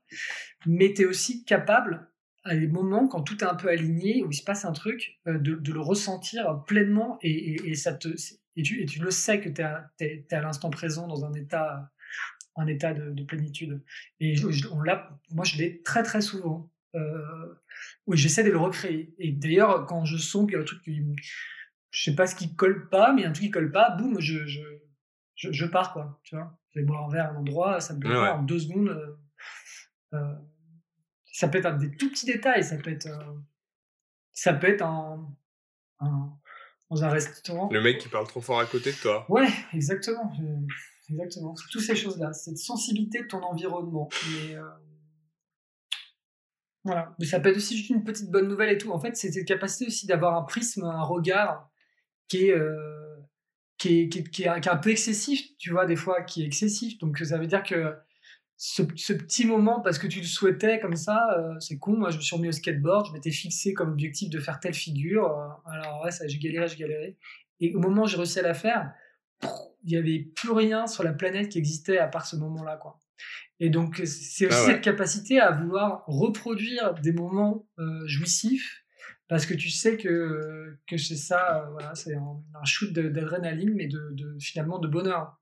Bah ouais, c'est clair. Et puis moi, genre, je, par rapport à ce que tu dis, tu vois, moi, euh, ça m'arrive du coup de tellement vouloir, euh, tellement être à la recherche de ça, euh, que je me mets dans des situations où, quel exemple je peux, je peux trouver? Je vais pas, on va pas manger une pizza. on va chercher la meilleure pizza dans le cadre incroyable, tu vois. parce que je vais vouloir chercher cet instant de plénitude et parfois bah non parfois il faut juste manger une pizza parce qu'il est 15h et, et qu'on a ben, faim tu viens de prouver, tu viens de prouver à mes copains s'ils vont écouter le podcast euh, que le TDAH existe. Parce que avec cette phrase-là, ils vont dire non mais ça c'est que Johan. parce que euh, moi, je suis vraiment, je dis, des fois je suis un psychopathe, c'est parce que c'est pas le fait d'être psychorigide, c'est le fait d'avoir une idée en tête et de, de, de, de, de mettre dans un état émotionnel avant de l'avoir et me dire ça va être tellement démentiel si on arrive à trouver ce que tu as envie, que tu, tu, soulèves, tu soulèves des, des montagnes, tu es prêt à tout t'éplucher, à regarder ah et être le mec le plus organisé et concentré du monde à l'instant T parce que tu veux ça. c'est ça qui est fou. Ah ouais, non, mais moi, je te rejoins, je te rejoins complètement, tu vois. Moi, genre, euh, je peux, j'ai du mal à me contenter d'un truc euh, qui va pas, qui va pas me créer un bah, instant de bonheur, bah, tu vois. Alors que, du satisfait, quoi. On satisfait tout le temps. C'est ça. C'est ça. Mais du coup, du coup, moi, j'essaie d'en. Alors, parfois, du coup, c'est cool parce que as, on a cette capacité, j'ai l'impression, de soulever des de soulever des montagnes, comme tu disais, si tu veux, et de vraiment de, de, pousser les gens à, faire certains projets. Mais c'est vrai que parfois, au quotidien, t'es là en mode euh, les mecs on va on va pas se faire un kebab mmh. si on prenait la voiture et mangeait des mmh. crustacés tu euh, au bord de la mer bah tu vois qui est à deux heures mais c'est se contenter euh, de... mais parce que ça va être fou oui mais c'est se contenter en fait il y a des personnes qui vont se contenter des choses comme ça et toi tu sais que ça peut être, tu peux avoir l'utile, voilà, c'est ça, c'est cette notion d'utile et d'agréable. Ouais, ouais, ouais, tu vois, c'est tous les, tous les sujets euh, qu'on qu'on a évoqués pendant cet épisode, en fait, je pense qu'on peut les, les revoir via le, le prisme de, de ce qu'on qu'on a appelé le, la, la plénitude. Et c'est, par exemple, le cinéma, c'est, euh, il y a un rituel énorme quand tu te dis, tiens, on va aller voir ce film-là, on va prendre les billets en avance, on va aller euh, le voir en IMAX, en 3D, parce que ça va être la meilleure qualité. T'as le côté. Tu connais les euh, réalisateurs, tu connais les acteurs, tu, tu sais. Tu connais le, voilà, tu t'es renseigné, tu attends. Ouais, tu peux même, on peut même remonter plus loin. T'as vu les, euh, les bandes annonces euh, plusieurs mois en avance. T'attends ce film, c'est noté dans ton calendrier. Tu vas au cinéma, t'as pris ta place, tu t'es mis dans les meilleures conditions mm. pour kiffer. Exactement. Voilà. Mais ça, c'est incroyable. Donc, euh, finalement, avoir un TDAH, c'est se créer son environnement. voilà. On, on, sait quand même faire ça, je pense. Enfin, moi, je dis on là, de ce que tu me dis, j'essaie de trouver des peu de généralité. S'il y a d'autres gens qui ont un, TDAH qui nous écoutent, euh, moi, je, je, débute dans le métier du TDAH. Hein. J'ai appris ça récemment, mais je vais pas faire semblant parce que je pense que je vais carrément, si je suis diagnostiqué, tiens, bah, je le dis comme ça aux auditeurs, ça, ça va me booster. Je vais carrément créer une mini, une petite conférence avec de, des notions du TDAH, un peu de vulgariser un peu le TDAH, et avec des effets magiques en lien, tu vois, histoire de, de, capter l'attention encore, voilà, pour éviter que les gens s'endorment pendant la conférence. et, euh, et, ça pourrait être super, parce qu'il y, y, y, a quand même ce lien énorme qui est entre euh, un gars qui a des problèmes d'attention à la base, contextuel certes, mais des problèmes d'attention, et, et un peu, son job, c'est un peu de, de détourner l'attention, quoi de contrôler l'attention. Donc ça, pourrait, ça, pourrait être, ça, pourrait être, euh, ça, pourrait être, pas mal comme projet. Et euh, des, dans les petites anecdotes que j'ai, par exemple, qui, qui pourraient être... Euh, qui, qui, pourraient poser vraiment problème et qui m'ont posé problème.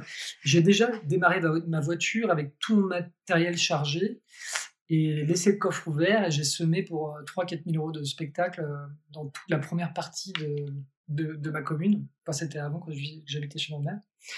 Et euh, avec un peu de matériel abîmé, j'ai réussi à récupérer quand même. Je crois même qu'après, c'était la police qui avait récupéré euh, un, fond de scène qui coûte 1500 euh, euros.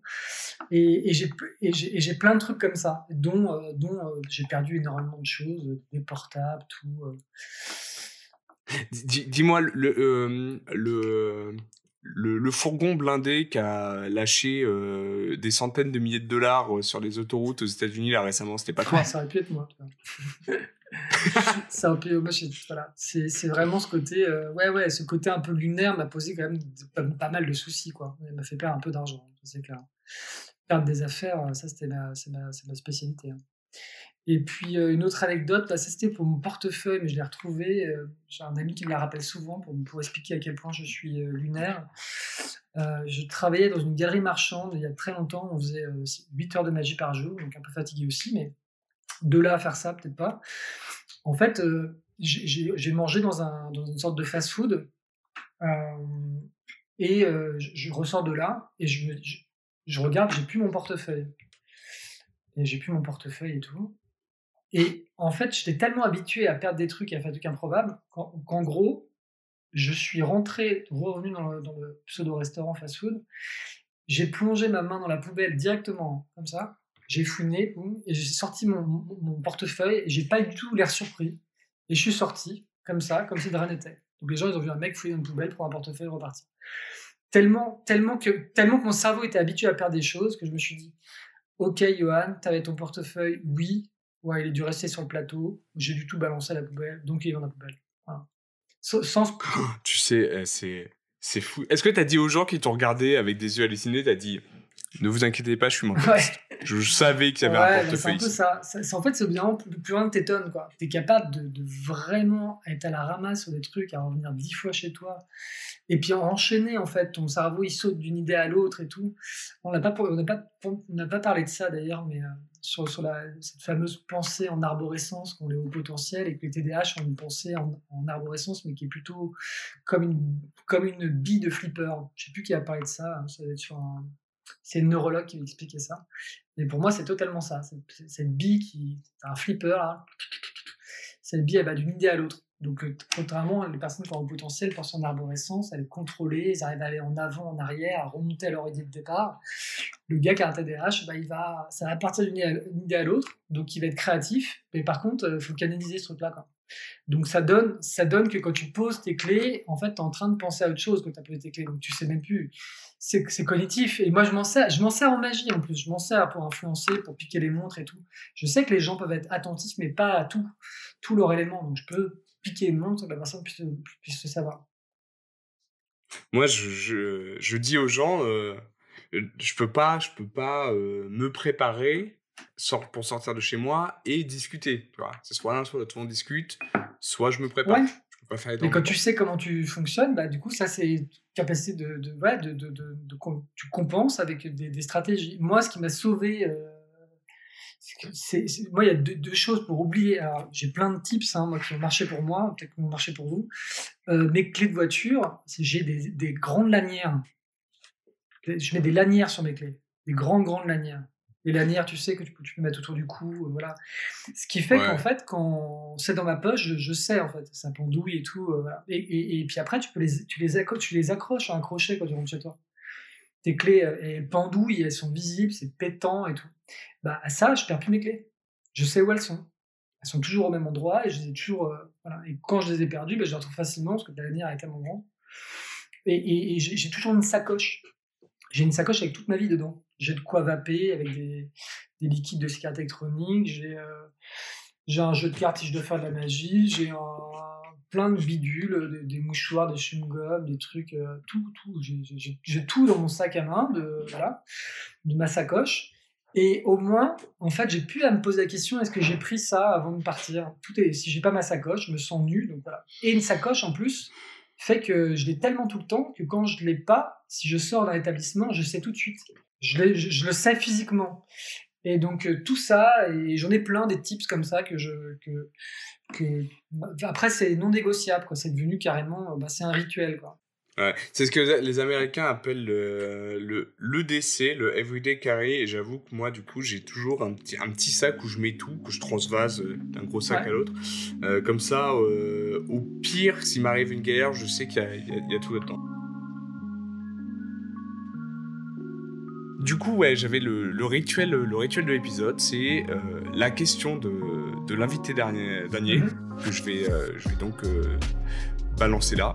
Qui, euh, Est-ce qu'il peut me parler un petit peu des avantages qu'il a à être TDAH Et est-ce qu'on peut se poser la question de finalement quelle part le TDAH prend dans sa personnalité? Est-ce que sa personnalité s'est construite autour du TDAH ou est-ce que c'est plutôt il a sa personnalité et après le TDAH est là et on espèce de, de mixer un peu entre les deux? Voilà, et je serais curieuse de savoir pour l'invité euh, comment il se définit.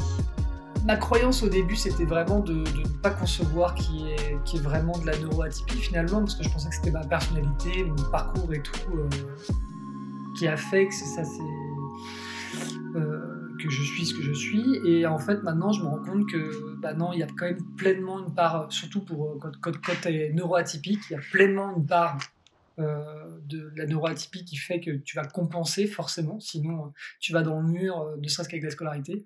Donc tu compenses, euh, donc tu développes des stratégies, donc ça fait partie de ta personnalité. Et en même temps, euh, tu as ton environnement qui est pas propre forcément à ton TDAH, qui va te construire donc ta vie euh, déjà de famille au tout début, euh, si tes parents étaient euh, aimants, euh, si euh, s'ils t'ont motivé, euh, s'ils t'ont s'ils t'ont consolé, euh, tout ça va faire que tu vas avoir euh, voilà, euh, plus de confiance en toi. Et ça, ça joue, c'est des petits paramètres, mais qui, sont, qui peuvent vraiment prendre après euh, des chemins de, complètement à l'opposé euh, quand, quand tu es plus grand. Donc, euh, donc c'est oui et non, en fait. C'est vraiment. euh, alors, oui, oui, ça c'est clair, c'est indéniable. hein, quand, tu, quand tu lis comment fonctionne un TDAH et quand tu lis ton, ta- ton, ton parcours de vie, tu te dis, bon, bah, ok, c'est bon. euh, mais on n'est pas, plein, on n'est pas seulement TDAH. Au début, moi j'ai vraiment cru, c'est bon, quoi. Je suis un, je suis un TDAH sur pattes, quoi. Petit animal qui s'appelle TDAH. Et, euh, et en fait, non, pas vraiment. C'est oui et non. C'est les deux. C'est une fusion des deux. Ça donne des, ça, bah, ça donne des personnalités atypiques, ça donne des métiers atypiques, ça donne des manières de penser atypiques. Et c'est bien. Il faut, faut tout dans ce monde. Amen. Merci Johan pour cette réponse. Je l'avais promis au début de l'émission, chose promise, chose due. Tu es venu dans ta malle avec un tour de magie, je crois. Euh, oui, on va essayer de faire une expérience de pensée, donc plutôt du mentalisme finalement, euh, parce que euh, forcément, c'est la magie est quand même aussi beaucoup visuelle. Et là, j'ai que mon, j'ai que ma voix pour vous, pour vous tromper. Donc on, va, on va faire une petite expérience. Donc je, vais te la faire à- à toi Antoine, mais je vais parler à tous les auditeurs. Donc Antoine, tu vas, tu vas jouer le jeu, comme ça on, aura la preuve ou non si l'expérience a réussi. Euh, donc vous allez penser un, un chiffre entre 1 et 10. C'est bon, vous l'avez en tête? Moi, c'est bon. Ça va. Euh, donc un chiffre entre 1 et 10, on va appeler ce- ce- ces chiffres de base, on va appeler, on va appeler c'est, c'est- c'est le chiffre TDAH. tiens. On va appeler TDAH ce chiffre-là. Et on le garde en tête. Et on va faire quelques opérations assez simples. Euh, donc, euh, donc ceux qui ont de la dyscalculie, ou un trouble de l'apprentissage sur les mathématiques, c'est extrêmement simple. Euh, ce chiffre TDAH, vous allez le mu- multiplier par 2. C'est bon? Ok. On tombe sur un résultat et maintenant, euh, on va par exemple ajouter 8 à ce résultat aussi. On fait plus 8, par exemple. C'est bon, donc il y a un nouveau résultat. Et on va diviser par 2 tout ça.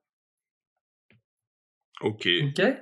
Et on va même, on va euh, soustraire euh, le chiffre de base de départ, le chiffre de TDH. À ce résultat-là, on soustrait le. Si vous pensiez à 1 au début, en fait, moins 1, par exemple.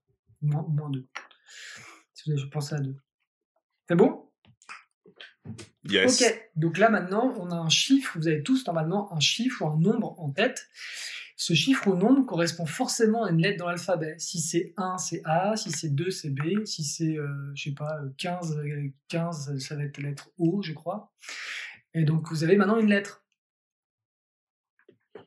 Ta, ta, ta, ta. Euh, Ouais, c'est bon. Ok. Et avec cette lettre, euh, bon, qu'est-ce qu'on va faire avec cette lettre? Ah, vous avez pensé à un pays qui commence par cette lettre?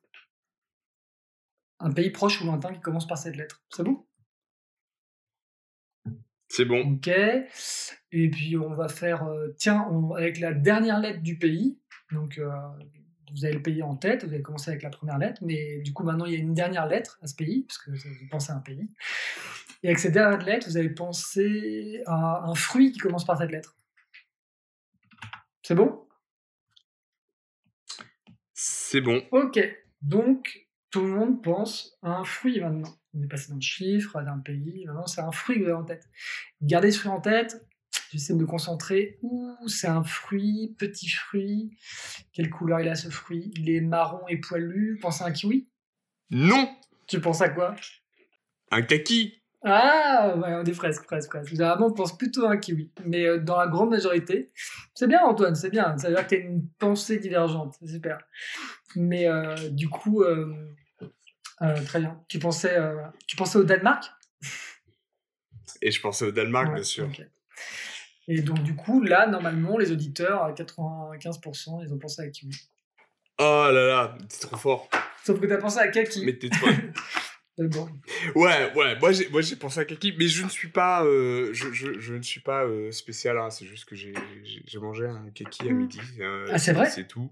Et euh, ouais, ouais, Ah c'est ouais, vrai, c'est en- vraiment en vrai, improbable. la, grande majorité, vous avez choisi kiwi et du coup, il y a quand même ce côté wow, ils vont se demander ce qui s'est passé. Et puis pour les autres, bah, c'est pas grave, c'est juste une expérience de pensée qui, qui se fait comme ça verbalement. Voilà. Écoute, moi je, moi, je t'applaudis parce que juste euh, j'ai eu un coup de bol monstrueux euh, à manger du, du kaki à midi, mais, euh, mais c'est trop fort. Mais C'est c'est trop fort ce genre de- d'expérience et, c'est- et je suis euh, et je suis toujours sur le cul avec euh, avec ce genre de truc. Mm. Dis-moi, euh, du coup on arrive euh, on arrive à la fin de, cet épisode. Euh, Est-ce que tu as, une recommandation pour pour les auditeurs, quelque chose ça peut être n'importe quoi, quelque chose que tu as lu, vu, quelque chose qui t'a fait du bien, qui fait écho au TDAH ou plus généralement à ta vie? Est-ce que tu es venu avec quelque chose d'autre dans tes emplettes? Euh, ouais, j'aimerais conseiller un blog où je suis tombé dessus, euh, s'appelle Les rigueurs impossibles. Et j'ai trouvé que c'était un, un, un blog qui est. C'est, c'est, c'est une personne qui, a- qui adore écrire, qui a une super plume, et elle explique euh, ses problématiques euh, pendant un an. euh, elle poste des, des blogs. Donc maintenant, le blog, il est clos. hein. Il l'a fait, pendant un an. C'était son challenge, une fois toutes les semaines, je crois. Et il parle avec émotionnel, donc ça, me- ça me plaît bien, ça. Et il explique, voilà, il, il appelait ça les rigueurs impossibles. Et on parlait encore, on parlait encore des, paradoxes, etc. Cette notion de rigueur, euh, d'im- d'impossibilité, du possible, euh, de cette irrégularité euh, qu'ont les TDAH, je trouve, qui est quand même un énorme point commun. Et il en fait pas. Et je trouve ça très touchant de se livrer et, ça m'a beaucoup parlé. Voilà, je suis tombé dessus la, la- deuxième semaine, j'ai appris euh, l'existence du TDAH et j'ai tout lu d'une traite. J'ai vraiment adoré. Euh, Donc je sais, c'est pas un conseil, mais moi je pense que c'est un, truc qui, qui, moi je vais faire très attention à ça, faire attention à son environnement, quoi. Mais plus que, que n'importe qui en fait, parce que euh, il y a des choses où c'est plus compliqué avec euh, de gestion de fatigue, des gestions de d'irrégularité euh, en, tout, en concentration. c'est se mettre dans un environnement et avec une bulle un peu. ouais ouais une bulle mais aussi bien de ses amis qui sont bienveillants euh, de pas côtoyer enfin vraiment pas tomber sur des gens à fuir les gens qui veulent euh, pas seulement manipuler, mais qui n'ont qui, pas, pas la sensibilité de, de, comprendre euh, les thèmes. Les personnes toxiques. Ouais, mais vraiment, c'est une priorité en fait. Quand tu as, quand as, quand as un, un, trouble et que, et que tu as vite très rapidement des doutes et des pertes de confiance en toi ou en estime de toi-même, tu peux vite être, euh, tu peux vite être fragile en fait. Es, on, est, on est finalement pas. Ouais. Je vois tout à fait, ouais. Et évitez vraiment, euh, si c'est, je suis, je suis d'accord avec toi, hein, si, si vous voyez que les gens, même après leur avoir expliqué, enfin, normalement ils devraient vous connaître, mais même si vous expliquez votre TDAH, votre manière d'être, et que les gens vous comprennent pas ou vous orientent vers des choix qui sont pas les vôtres, euh, bah, barrez-vous, quoi. Mmh. Tout simplement. Ouais. Et donc, euh, et, l'environnement va bien plus loin que ça aussi. C'est pas seulement les amis et tout, mais même, euh, même au niveau des choix de métier. Euh, je sais que c'est pas forcément évident quand il y a des loyers à payer, de, changer, de, en reconversion et tout.